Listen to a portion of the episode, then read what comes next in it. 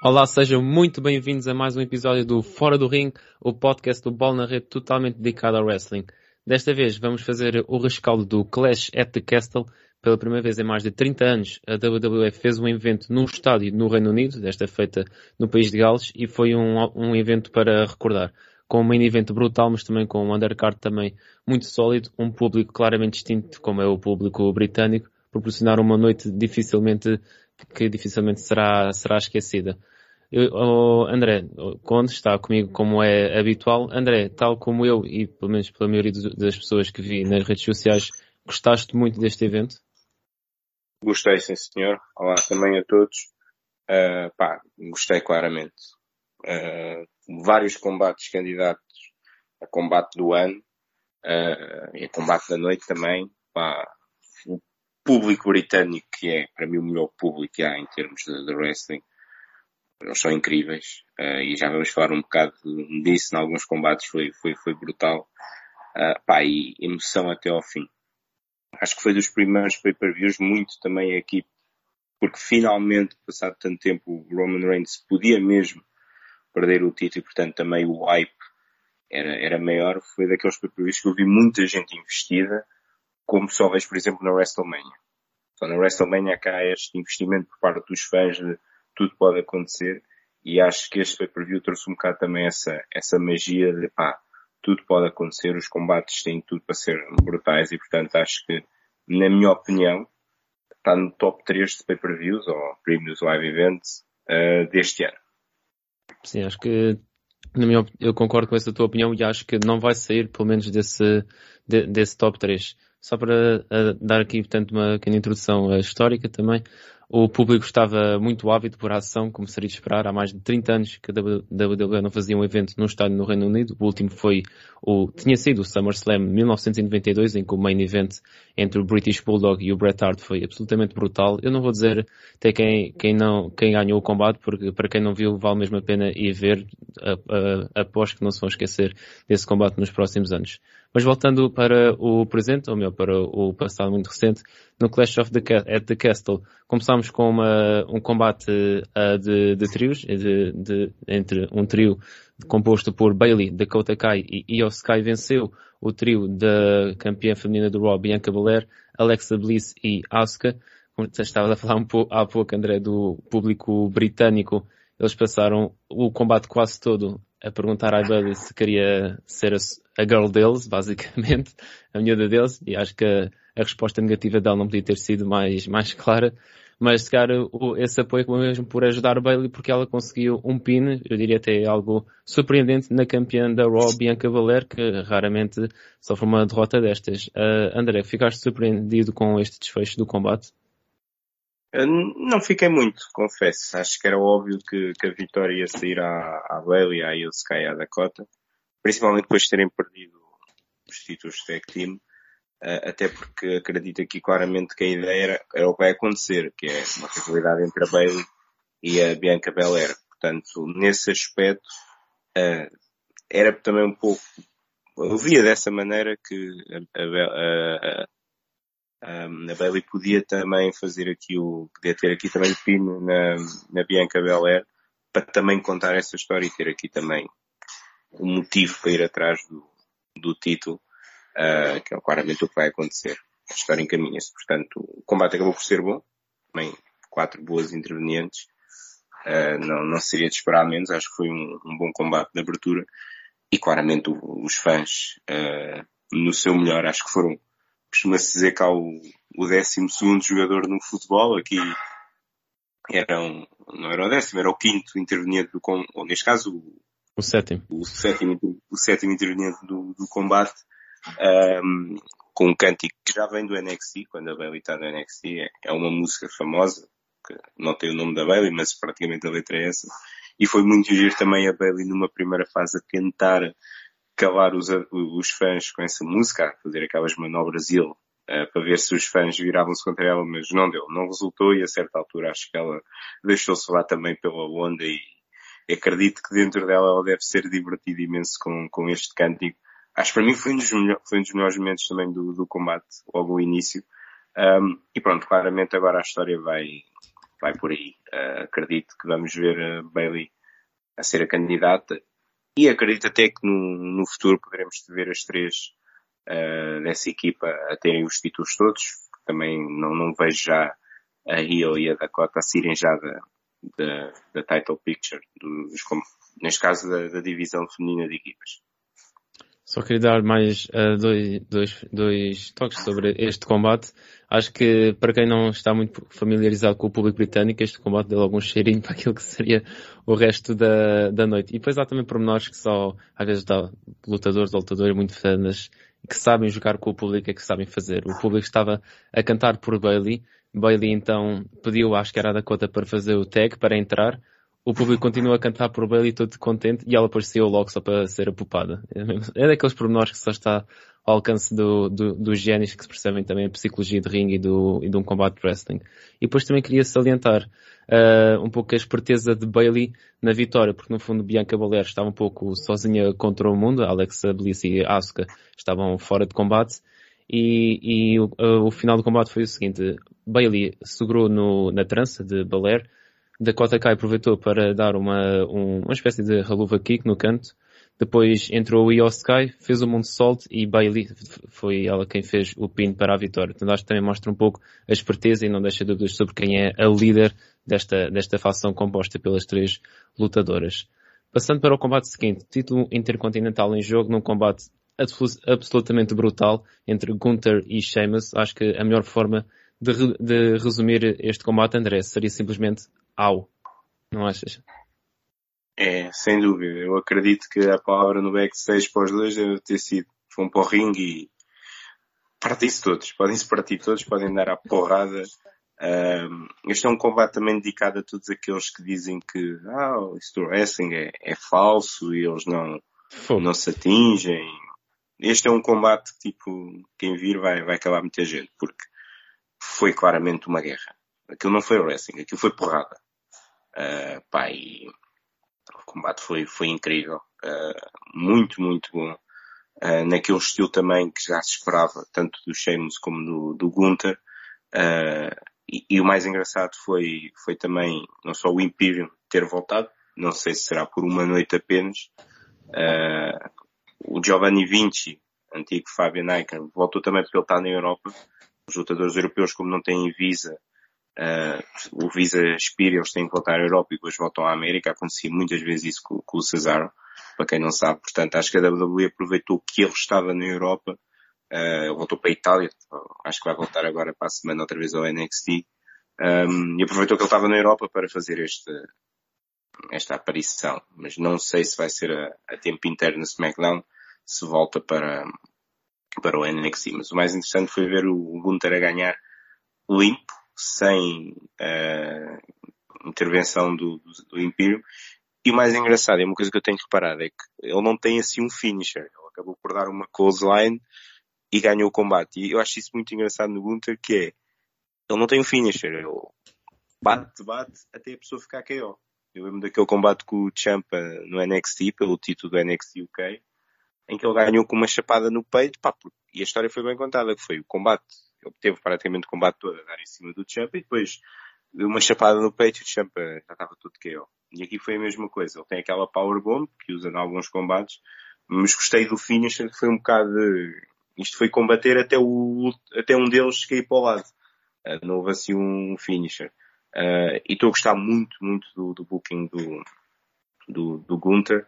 Uh, houve muito receio com, com, com a mudança de nome dele com a subida dele para o main roster só com antes era o Marcel Batel, agora é o, o Dewey Kaiser, uh, com a mudança também de música, que ele para mim tinha o melhor, tinha a melhor música, que é o Alegre com Foco, é a melhor música que se pode ter, um, mas estou a gostar muito, muito do, do, booking dele, e claramente é daqueles que eu acredito que ele, que ele, que ele já ia se beneficiar, mesmo quando o Vince estava no comando. Agora, com o Triple H no comando, ele claramente vai ser aquele que ainda vai beneficiar mais.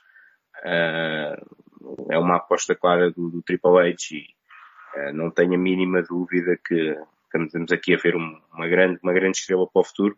Aconselho também a ler um pouco as entrevistas que ele faz, um pouco fora da, da personagem. Curiosidade, hum, ele, ele, perdeu peso, eu até não, não gosto muito de o ver assim, preferia vê-lo com mais gordura, se por assim dizer, que tinha um ar um bocado mais, não é ameaçador, mas parecia ser aquele gajo mais chubby, por assim dizer, ou mais gordo, mas que te dava na mesma. Uh, acho que tinha essa Mas, curiosamente, ao contrário do que se falou, foi ele que decidiu perder peso quando decidiu, quando foi-lhe dito que ia para o SmackDown. O Vince não pediu, ninguém pediu e já vi várias entrevistas dele, é alguém muito inteligente e percebe realmente aquilo que a WWE faz, o tipo de produto que tem. E acho que isso também foi um dos motivos porque ele, ainda com o Vince, penso que foi no espaço de um mês, se não me engano, ele claramente, mal estreou-se na SmackDown, ganhou logo o, título Intercontinental. E acho que foi um bocado também essa visão que ele percebe que a WWE tem que ele também respeita e segue. E não tenho a mínima dúvida que, que vai ser uma grande estrela. Só para terminar, queria também dar aqui uma palavra aos Sheamus. Para mim, dos gajos mais underrated que existe na WWE. Pá, o homem já fez praticamente tudo, este era o único título que, que ainda lhe falta.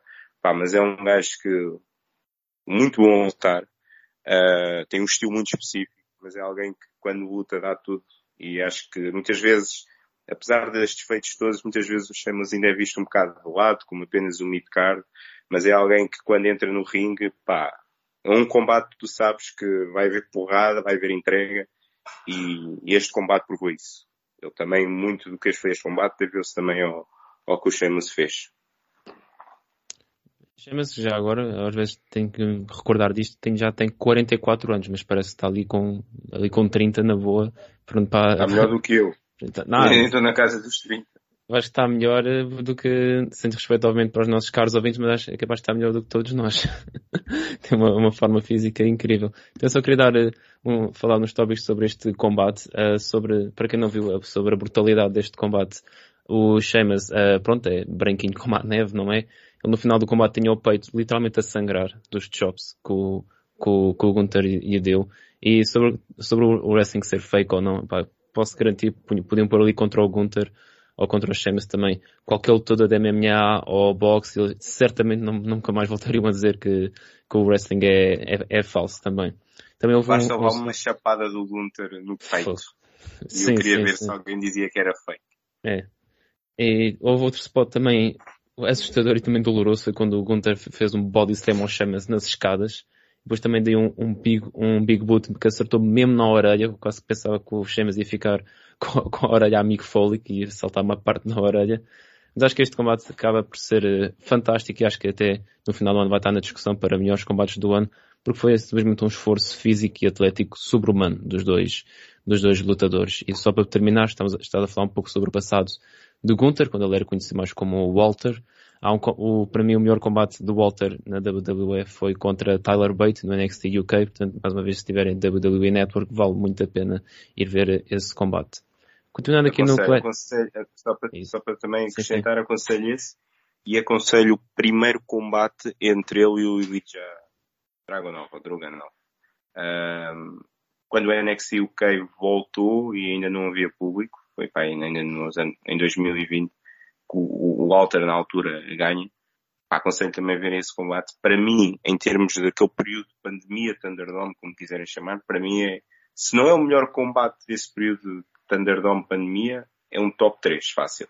E Sim, acho que para mim é mesmo o melhor combate. Esse aconselho também a ver. É muito Sim. bom. Excelente sugestão, isso com o Ilha Dragonov. Eu lembro que antes do combate, o Dragonov disse que eles iam redefinir a palavra violência. Eu, ah, ok, a criar hype não sei o quê, mas eu acho que eles fizeram mesmo isso. Foi, dizer que é brutal foi um, eufemismo, acho que nem sei classificar. Vão ver. Continuando aqui no Clash at the Castle, Liv Morgan uh, continua um pouco o seu conto de fadas e continua o seu reinado como campeã feminina do SmackDown, já vão 63 dias como campeã. Desta vez derrotou uh, a artista das artes marciais Shayna Baszler. Baszler dominou quase todo o combate, sempre a querer, a querer desmantelar o braço da Liv Morgan, mas Liv Morgan também deu boa conta do recado, até mostrou ter algum conhecimento de submissões ao aplicar um triângulo e também um armbar mas depois com um Codebreaker e um Oblivion, Liv Morgan acabou mesmo por arrecadar a vitória. André, gostaste deste combate e também aproveito para te perguntar se estás a gostar da história que estão a contar com a Liv Morgan enquanto campeã. Sim, em relação à primeira pergunta, combate acho que podia ter sido um pouco mais longo, na minha opinião. Uh, mas é claramente, a WWE tem sempre esta forma que é depois de um combate como foi o, o Gunther com os Sheamus, mete um combate um pouco mais ligeiro, uh, também para os fãs relaxarem um bocado. E acho que este combate foi esse, foi esse o propósito. Gostei da Liv Morgan, uh, acho que me surpreendeu e está a evoluir no, no ringue. E muito aqui também, seja em kayfabe, seja fora do kayfabe, um, o Matt Riddle tem ajudado muito nesta parte de artes marciais, portanto, para quem não sabe, o Riddle, uh, acho que até já é cinturão mesmo preto em jiu-jitsu brasileiro, portanto, também já esteve no UFC, portanto, tem aqui também este background que a Shayna também, também tem, portanto, ajudou muito nisso. Há vídeos no YouTube deles a treinarem. E claramente notou-se aqui uma, uma melhoria no, no wrestling da, da Liv Morgan, que eu fiquei satisfeito. Em relação à, ao conto de fadas, eu, eu estou a gostar, mas estou a chegar àquele ponto onde é preciso mudar a história. Ok, ok, a história toda, ela conto de fadas, quando ninguém acreditava, vencendo a Ronda Rousey, que é tipo topo da, da WWE, etc. Uh, assim, a grande ameaça da WWE, mas essa história está a ficar muito repetitiva. Um, e acho que a WWE tem que começar também a mudar um pouco essa personagem dela. Ela não pode vir para o ringue todas as semanas fazer promos e a chorar e a dizer que luta por isto que nunca... Isso resulta duas, três vezes, mas depois começa a ficar muito repetitivo. E houve uma SmackDown há uns tempos em que os fãs claramente se viraram contra ela, uh, começaram até a chamar pela Ronda, entretanto teve que entrar a Sony Deville para criar hit, para atrair o hit para ela e para a Liv Morgan ser a, a babyface. Uh, e é aquilo que nós já tínhamos falado, que é a WWE muitas vezes tem dificuldade depois em em criar bons campeões babyface. Uh, tem bons momentos, dá-lhes o momento da vitória, mas depois vivem muito desse momento passado um, dois, três meses. Continuam agarrados ao momento em que ganharam e que foi contra tudo e contra todos. Um, e a Liv Morgan está aí um bocado por esse caminho também. E acho que está na altura de mudar também um pouco a sua personagem e ela ser mais, ser um pouco mais ameaça. Pode continuar a ser babyface, mas ser alguém mais, uh, mais sério, uh, mais confiante, uh, porque essa forma está a ficar muito cansativa. Bom, passando então para o combate seguinte, digamos que tinha chegado a hora do evento de, de, algumas lágrimas correrem. Estou a brincar, já, já vamos explicar melhor. Um, num combate tag team, um bom combate tag team, na minha opinião, Edge e Rey Mysterio, a dupla de lendários lutadores, derrotou os Judgment Day, compostos por Finn Balor e Damien Priest, como disse, foi um bom combate de equipa. Todos estes quatro lutadores são superlativos, são muito bons mesmo. Eu achei curioso o facto de, ao longo do combate, Rhea Ripley está sempre a dar instruções a Balor e ao Priest, quase como sendo a voz da liderança da equipa, apesar de não estar fisicamente envolvida no combate. Eu começo a pensar que esta facção se até está a ser construída cada vez mais para elevar a Rhea Ripley ao patamar de superestrela que muita gente já aguarda dela já há algum tempo. Este combate também teve uma boa história contada, porque no final Dominic, uh, o filho de Rey Mysterio, Dominic Mysterio, uh, ajudou a equipa de Edge do seu pai a vencer o combate. Foi uma ajuda mesmo fulcral para o desfecho vitorioso da equipa. Mas depois Dominic não estava satisfeito pela forma como tinha sido tratado nas últimas semanas, sobretudo pelo facto de, de Edge ser o parceiro do Rey e não ele. Então, primeiro atacou Edge com um golpe baixo e depois deu uma close line ao seu pobre pai. E pá, eu quase que. O Rey Mysterio é dos meus lutadores favoritos de sempre, não, não há dúvidas. E quando. E aquela imagem do Dominic ir-se embora e o Rei olhar para ele quase a chorar, parecia mesmo que tinha perdido a sua alma, foi, quase com um, um choque emocional uh, brutal. Uh, apesar deste turn já estar. Uh, já, já, já, já estava a ser bastante aguardada. Não assim, André, um bom combate, uma heel turn que achas que poderá propulsionar Dominic para novos patamares? Sim, sim, sim, concordo. Vou começar já por essa parte. Acho que a personagem do Dominic estava ali também muito estagnada. Ele até teve bem, teve aquele combate de estreia com o Seth Rollins, o SummerSlam. Foi até campeão de equipas com o pai, mas depois ficou muito ali como... Era apenas o filho do Rei Mistério e acompanhava o pai pelos combates e de vez em quando era o saco de porrada na rivalidade. E acho que era preciso também um, mudar um bocado e acho que este heel turn é isso mesmo que ele precisava. Curiosamente, Uh, aquilo também teve umas vibes de Eddie Guerrero, uh, não só pelo cabelo, se forem ver o cabelo é que ia pensar. claramente, né? mas também que quando o Eddie Guerrero uh, traiu o Rey Mysterio, ele fez exatamente a mesma coisa com, Ou neste caso o Dominic fez exatamente a mesma coisa com o Eddie Guerrero, que é agarrá-lo, abraçá-lo e a seguir dar-lhe uma close line. Há um vídeo que compara os dois, estive a ver hoje um vídeo que compara o, os dois retornos e é claramente tanto o Dominic a, a seguir o seu verdadeiro pai, quem não esquece essa, esse grande combate, que na minha opinião, acho que já dissemos isto aqui, só o Eddie Guerrero e o Rey Mysterio para fazerem um combate custódio e ser um combate legendário.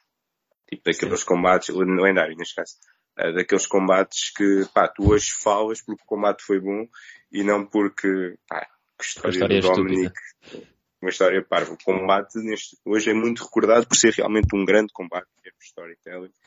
E, e portanto aqui o Dominic a seguir o seu, o seu verdadeiro pai e acho que vai fazer bem. Provavelmente poderá se juntar ao, ao Judgment Day.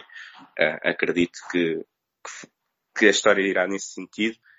E é só por isso que eu até aceito a vitória do Edge e do, do, do Rey Mysterio, porque acho que a ideia será mesmo na segunda-feira ou durante as próximas semanas o Dominic dizer vocês só ganharam porque eu ajudei, mas não me dão valor, que era aquilo que tu estavas a dizer. E portanto, sacrificar aqui se calhar um bocado o momento do Judgment Day para no futuro elevar não só o Judgment Day como, como, como o Dominic, apesar de que, na minha opinião, uh, se calhar há dois meses ou há três, quando o Judgment Day expulsou o Edge, acho que ninguém achava que eles iriam ainda estar vivos e tão relevantes como estão agora. Acho que foi, se calhar, os dois, três lutadores contados com a, com Rhea foi que mais beneficiaram e vão beneficiar da subida do Triple H para, ao poder, ou neste caso da parte criativa. Eu lembro-me quando eles, uh, nós falámos disso aqui, quando eles expulsaram o Edge, toda a gente disse, estes gajos não vão durar dois meses. E então, uh, daqui a dois meses estão a combater no, no programa do Main Event e estão em pre-shows. E a equipa conseguiu aguentar, sentir vitórias importantes na Raw também para se elevar. E mesmo com esta derrota não sai muito a imagem não está muito danificada. Portanto, acho que são aqui uma stable que vai beneficiar muito do timing em que as coisas aconteceram na WWE, a substituição do Vince pelo, pelo Triple H. Uma última nota, pá, eu fiquei arrepiado. O estádio todo a cantar o tema do Edge. Foi tipo, pá, eu por mim, todos os programas da WWE agora eram no, no quê? Pá, foi dos momentos mais bonitos. Estou a dizer, foi dos momentos, eu tive que voltar atrás porque eu não estava a ouvir, não estava a perceber bem. Pá, o estádio todo a cantar a música do Edge foi, pá, foi brutal. Uh, e adorava ter lá estado ao vivo, deve ter sido uma experiência incrível. Sim, vai dar aqui umas notas sobre o que tu uh, falaste sobre os Judgment Day. Eles têm sido realmente uh, relevantes, têm, têm, estado em todos os programas do Monday Night Raw. O Monday Night Raw que ultimamente tem tido excelentes números de audiências, como já não tinha há bastante tempo, e também tem-se revelado uh, nos Judgment Day Damien Priest. Eu acho que Damien Priest está um, um mestre quase que das promos. Ele faz mesmo boas promos cativantes, convincentes. Isto também está ali quase que um diamante escondido nas promos. Normalmente ele só é conhecido pelo que faz dentro do ringue como lutador, mas também sabe o que fazer com o microfone da mão. Sobre o futuro próximo, uh, Dominic atacou o seu pai, o próximo evento da WWE é o Extreme Rules. André, não sei se é muito sádico da minha parte, mas acharia interessante ver um Dominic contra o Rey Mysterio num combate sem desqualificações ou algo do género, tu não? É pá, curtia de ver isso. Uh, se a WWE realmente quiser, acho que isso vai ser um combate, tipo, em termos pá, de storytelling e para os dois, dentro e fora das personagens. Sim, sim. Tem tudo para ser um combate pá, pesado, muito bom, super importante para os dois estou claramente a ver o Rey Mysterio a pôr over, tipo, o filho todos os dias, claramente. Claro, claro. Uh, portanto, estou muito curioso para ver como é que vai ser essa, essa, essa rivalidade, pá, porque que eu me lembro nunca houve uma situação desta. Nós já tivemos irmãos, eu sei que o Owen Hart também teve ali uma rivalidade com, com o Brett, uh, primos, etc, mas nunca tivemos assim um pai e filho a lutarem um contra o outro. Eu acho que é mesmo daquelas coisas completamente novas e pá, gostava muito de estar no backstage também para ver como é que essa rivalidade se vai percorrendo backstage, mas é com ser as interações deles fora de personagens, porque acho que é muito interessante esta, esta, vai ser muito interessante esta dinâmica de pai e filho, que é uma coisa nova, e espero que sim, que a WWE vá por esse caminho que tu indicaste. Ainda bem que não sou o único sádico deste programa. Passando para o, o combate seguinte uh, entre Matt Riddle, Riddle recuperou o seu primeiro nome, Matt Riddle uh, contra Seth Rollins. o combate ganhou novas uh, proporções pessoais, quando no último, no último Raw uh, os dois lutadores falaram da família do outro, então e os nervos estavam claramente à flor da pele. E disseram as maneiras. Sim, sim, e não é as neiras tipo, uh, não, não vou dizer aqui também, mas as neiras é mesmo PG, é... o programa é PG, não é? Exato, o podcast mas... é PG também, ainda não mudou ah. como a WWE. Mas, sobretudo o que disse a F-word uh, mais do que uma vez até, obviamente que depois fizeram o beep, mas não, não, eu não estava à espera pelo menos, mas acho que quando, acho que justificava completamente porque o, Rollins estava a dizer que o Riddle Uh, e isto é verdade, o Riddle uh, divorciou-se uh, recentemente e tem, tem três filhos com uma mulher com a qual se divorciou e a mulher ficou com a custódia dos filhos e o Rollins disse que ele não tinha uma família e que os filhos não o queriam ver e portanto acho que justificou claramente a, a, a reação do, do Riddle. Toda essa raiva depois foi utilizada pelo Visionary Seth Rollins, não fosse ele um dos melhores atualmente, fez Melhor, com que... Faz favor. Melhor, peço desculpa. não quis ferir as susceptibilidades do André, mas sendo então o melhor no, aos olhos do André uh, no, atualmente, usou a ira de Riddle contra ele próprio. Riddle ficou cego de raiva, quis, queria atacar Rollins com uma cadeira, não conseguiu. Assim que ia entrar no ringue, Rollins acertou-lhe com um stomp, depois aplicou ainda outro stomp do topo das cordas. Um excelente, um excelente final para um, um ótimo combate. Este foi o meu combate favorito da noite e também uh, foi, ajudou o facto do público britânico, mais uma vez, fazer uma autêntica serenata à melodia da música de Rollins. Uh, André, quais foram as tuas principais impressões deste combate? Ao combate todo. Uh, primeiro o outfit do Rollins, que o homem... Uh. O homem... Há duas coisas que o, que o Seth Rollins não sabe fazer. É não ter um combate bom. Ele só sabe ter combates bons, não sabe o que é um combate mau. E não sabe ter um outfit também mau. Curiosamente, já agora, este, hum, este outfit foi uma, foi uma homenagem ao Sir Elton John, uh, que tem, também, também tem assim um, praticamente igual, com, com aquelas asas, etc. Acho que ele fez isso no videoclipe ou num, num, num concerto e portanto foi também uma homenagem ao, ao Sir Elton John, uh, este outfit com quem o Seth Rollins saiu. Um, depois foi um combate excelente, ou como o Rollins diz, mais uma, mais uma sexta-feira no, no, escritório. O homem só sabe ter bons combates. Epá, mas o combate foi, em termos de storytelling, foi, foi muito bom. E queria aqui uh, dizer uma coisa. E claramente se notou aqui o dedo que o Triple H tem. Esta era uma rivalidade que parecia ser a chamada rivalidade filler. Para o SummerSlam. Os dois precisavam ter um combate e, portanto, toca de meter o Riddler e o Rollins ali num combate no SummerSlam para os dois marcarem presença. Eu senti muito isso, até a lesão do, do Reader, senti muito que era aquele combate que, epá, yeah, é preciso pôr os dois no SummerSlam, portanto, bora pôr os dois. E de repente passou por uma rivalidade super pessoal. Para mim, a melhor rivalidade, a rivalidade mais bem construída para este pay-per-view do Clash of the Castle. Um, ou seja, aquilo que era uma rivalidade que era só para ocupar tempo tornou-se uma rivalidade muito pessoal, os fãs estavam claramente interessados, uh, e, basta, storytelling incrível, Uh, psicologia do ringue dos dois, incrível. Volto a dizer, o Seth Rollins é o melhor do mundo. Podem-me trazer uh, Roman Reigns, Daniel Bryan, Omega. Podem trazer quem quiserem. Rollins neste momento é o melhor wrestler, sports entertainer, o que quiserem chamar. Vou dizer isto todos os pay-per-views que ele tiver um combate, porque é verdade. Uh, o homem, pá, em termos de storytelling, psicologia, o homem está tá claramente noutro, noutro nível. O resultado acaba, já agora, é a primeira vitória em 15 meses para o Rollins num pay-per-view ou Premium Live Event. Uh, acho eu. Pelo menos este ano é. É a primeira que ele tem, se tirarmos a desqualificação que ele teve com, com o Roman Reigns na Royal Rumble. Uh, é a primeira vitória por pin. Um, acho que faz sentido porque a rivalidade claramente vai continuar. Aquela parte final que tu disseste, o Riddle uh, cheio de, de raiva, custou-lhe a vitória.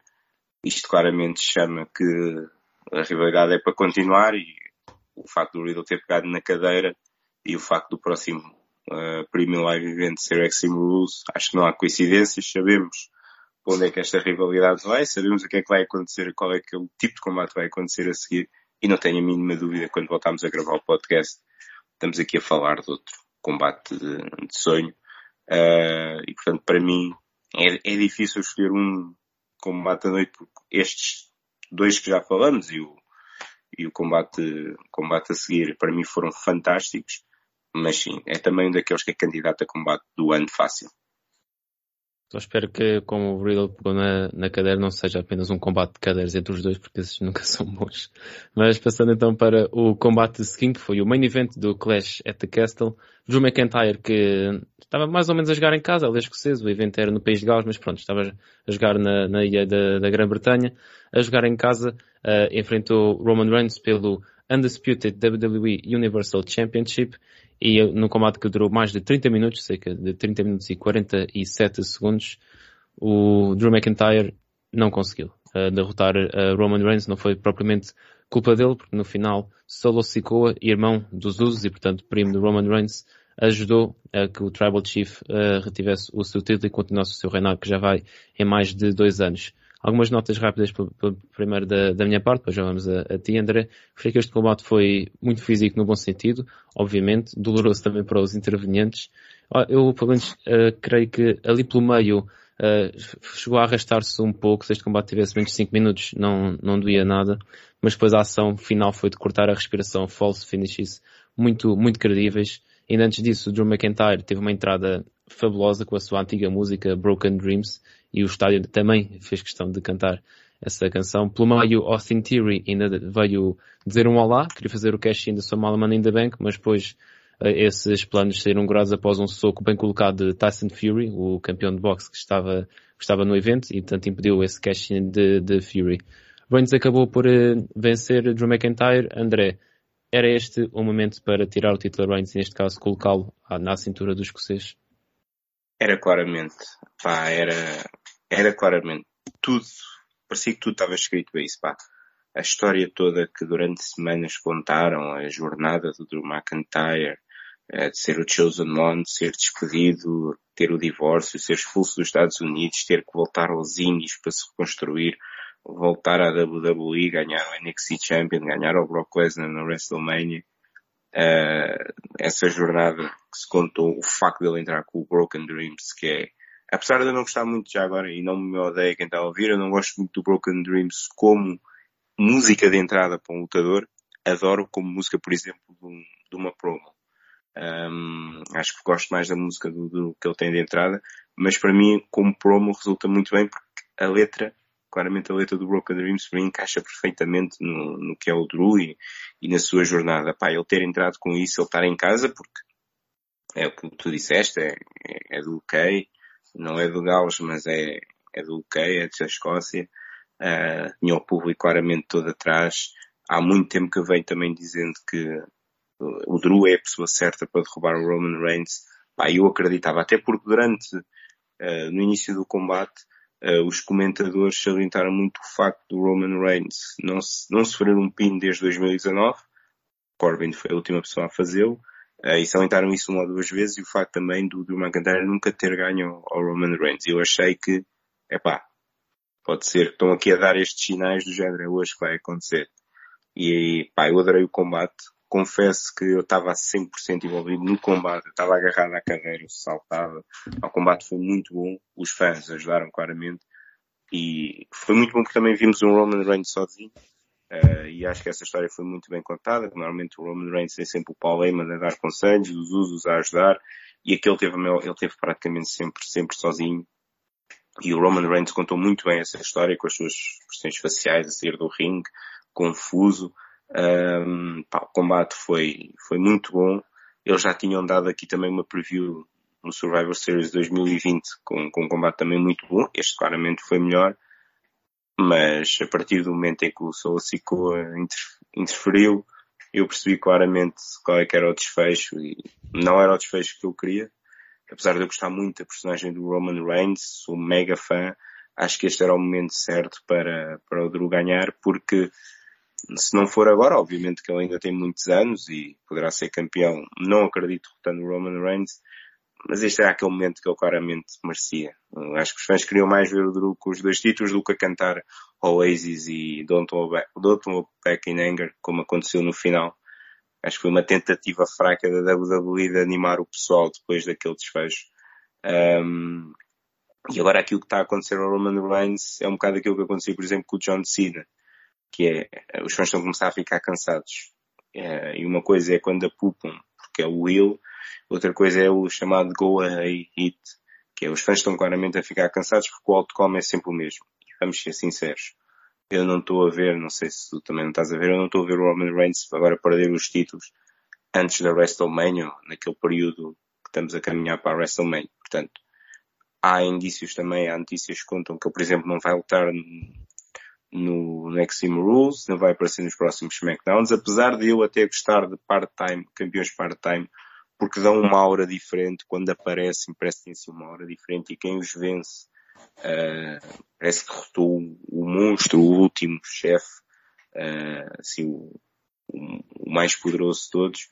Eu acho que uh, pá, já são dois anos, a forma é praticamente sempre a mesma, alguém a interferir e a ajudar o Roman Reigns, claramente se nota, por muitas opiniões que temos visto, não só no, no, no estádio, mas à volta que essa forma está a ficar um bocado cansada. E temo que os fãs possam voltar outra vez a virar-se para o Roman Reigns como se voltaram há uns anos, quando ele teve a sua, a sua run uh, sozinho, depois de ter acabado com o Shield.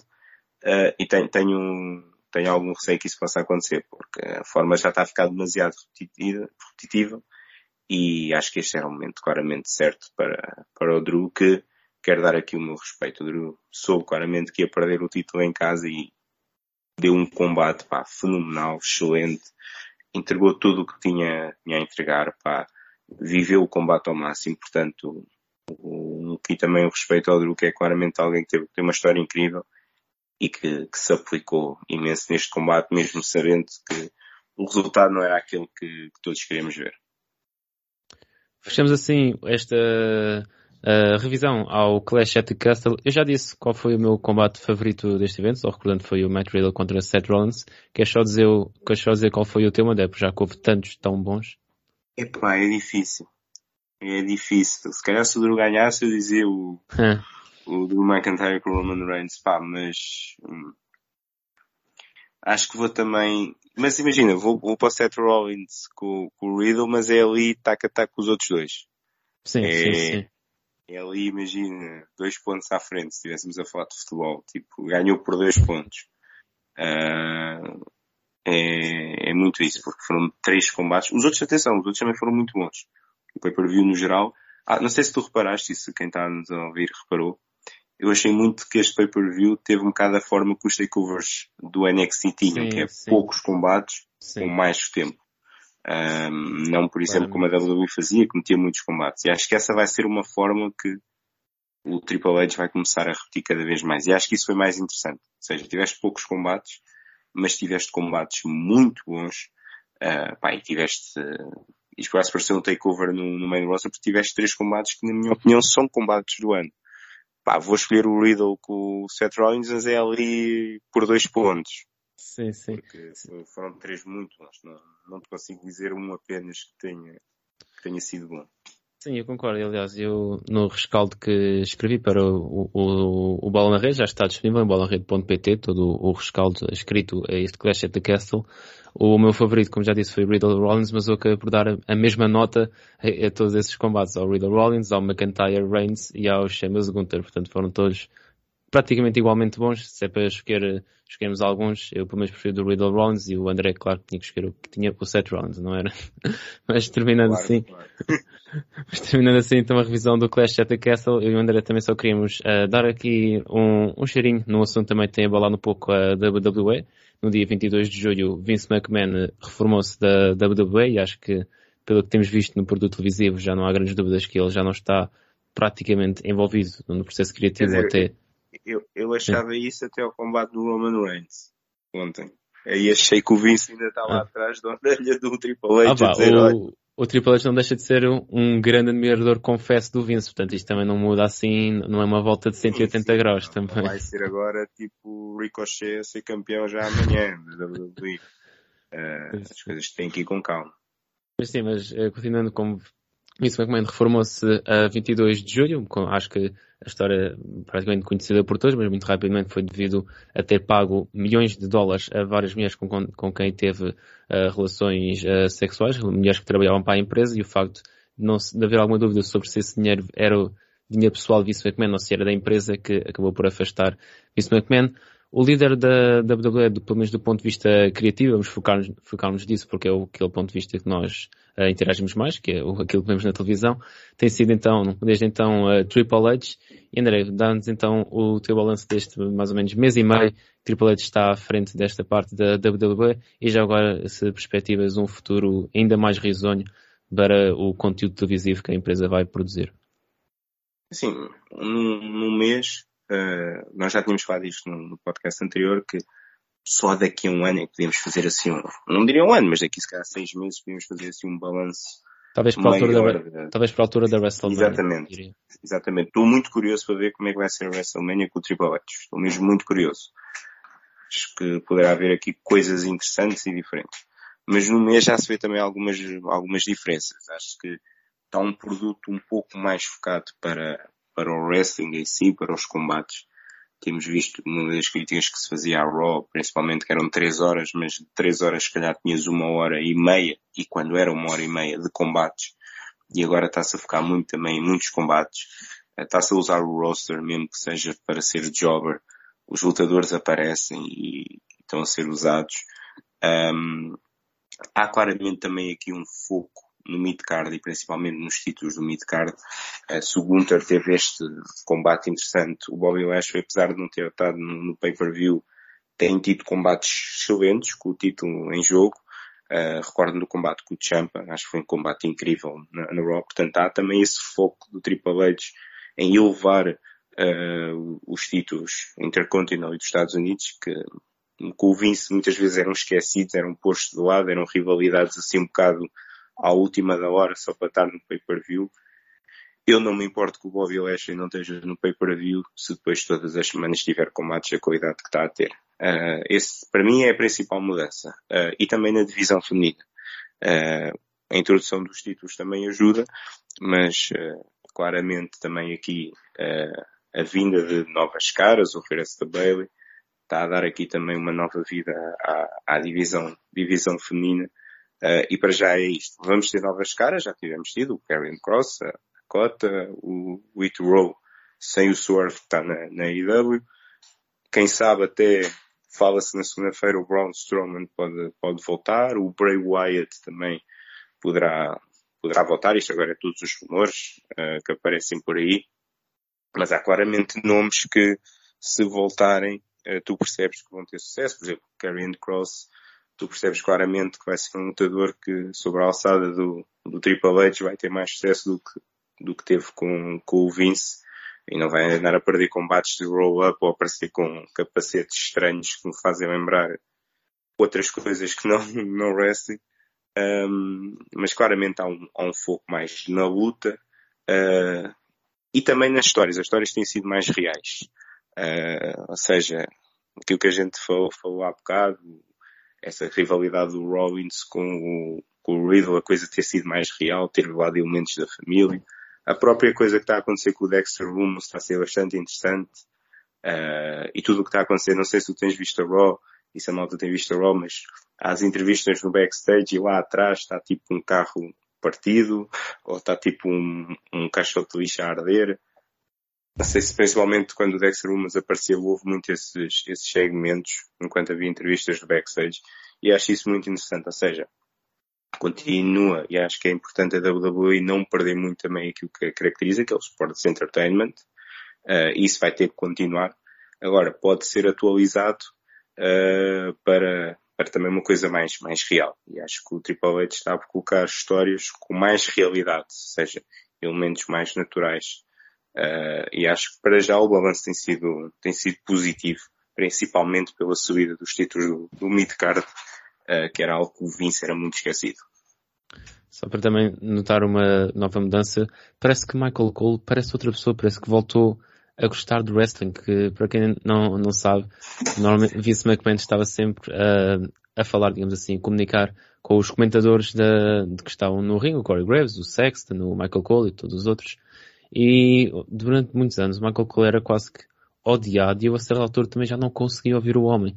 Mas agora ele parece que está, está feliz outra vez, percebe? Tá, concordas comigo, André? Parece que está mais descontraído concordo. e faz um melhor trabalho por causa disso. há, há, aí há dois fatores. Em primeiro lugar, estar ao lado do Pat McAfee, ele próprio já disse que uh, ele voltou também a gostar do wrestling e de comentar wrestling muito por causa do Pat McAfee. E depois é isso que tu disseste, que é a questão do Vince. Eu, eu, eu defendo há muito, digo há muito tempo que o Michael Cole para mim é dos melhores a comentar. Quando não tem o Vince na orelha dele a dizer o, o que tem que dizer. Se ele seguir as coisas naturalmente, para mim o Michael Cole é dos melhores uh, a comentar, só, só perde para o, para, para o Jim Ross, mas esse está claramente no outro nível. E, e estamos a voltar a ver esse Michael Cole e, e as pessoas estão a ter essa opinião do Michael Cole porque ele agora não tem o Vince, ou seja, é, é natural, é, é, o que ele acha que deve dizer dentro das guidelines que a WWE tem, claro, mas tu sentes que as coisas estão a sair mais naturalmente. E acho que isso é, é também uma das grandes mudanças. Bem, chegamos então ao fim desta edição do Fora do Ring. Muito obrigado por ouvir este podcast de wrestling do Bola na Rede. Vamos gravar o Fora do Ring sempre que houver um Premium Live Event da WWE. O próximo será já o Extreme Rules no dia 8 de outubro, por isso fica atento. Despeço-me agora de ti, André, um grande abraço e obrigado pela tua participação. Um grande abraço, obrigado também a ti e a quem nos está a ouvir. E recordo também ao ouvinte que pode ouvir outros podcasts do Bola na Rede, tais como Mourinho vs Guardiolas, O Papo de Bola ou A Lei do Mercado. Também nos pode visitar nas redes sociais, sempre em Bola na Rede, e também temos o nosso site de bandeira bolanarede.pt, onde temos vários artigos sobre todas as modalidades e, claro, também uma secção muito ativa do wrestling. Eu sou Afonso Santos, desejo um excelente wrestling e voltamos a encontrar na próxima edição do Fora do Ring.